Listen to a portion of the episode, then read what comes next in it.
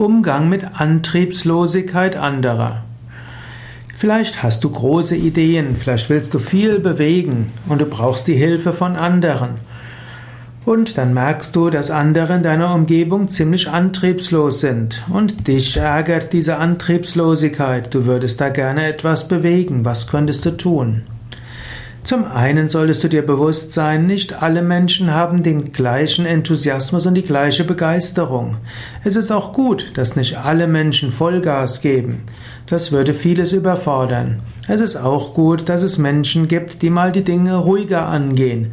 Man muss solche, die etwas ruhiger sind, nicht gleich der Antriebslosigkeit bezichtigen. Ein zweiter Gedanke. Manchmal wollen Menschen gehört werden. Die Vorstellung, dass nur du irgendetwas sagst und schon springen alle, ist reichlich naiv. Es ist gut, dass du voller Enthusiasmus bist, aber du musst andere mit ins Boot heben. Und du musst andere mit ins Boot nehmen. Dazu kann es helfen, dass du mit Menschen ins Gespräch gehst, dass du ihre Anliegen anhörst dass du ihre Vorschläge mit einbeziehst, dass du außerdem überlegst, wie du die besonderen Fähigkeiten der Menschen mit nutzen kannst.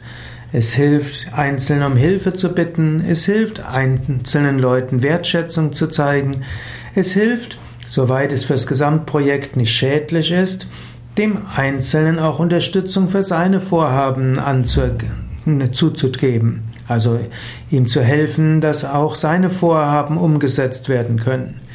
Natürlich hilft es auch, wenn du dein Projekt so beschreibst, dass andere etwas damit anfangen können. Man sagt so schön, wenn Menschen wissen wofür, dann sind sie für alles bereit. In diesem Sinne, erkläre, was ist der höhere Sinn deines Vorhabens? Wozu dient es? Wozu dient es im übergeordneten Sinne? Was ist vielleicht für einen großen ja, Prozentsatz von Menschen hilfreich? Warum ist es ethisch gut? Was wird Gutes bewirkt? Und dann sag aber auch, was haben die Menschen davon, die direkt daran beteiligt sind? Was haben andere davon, die dort mitwirken sollen? Was haben die Menschen davon, die dort selbst mitwirken sollen? In diesem Sinne kannst du Menschen helfen, dass sie einen Bezug bekommen zu dem Vorhaben und dann vielleicht aus eigenem Antrieb tätig werden.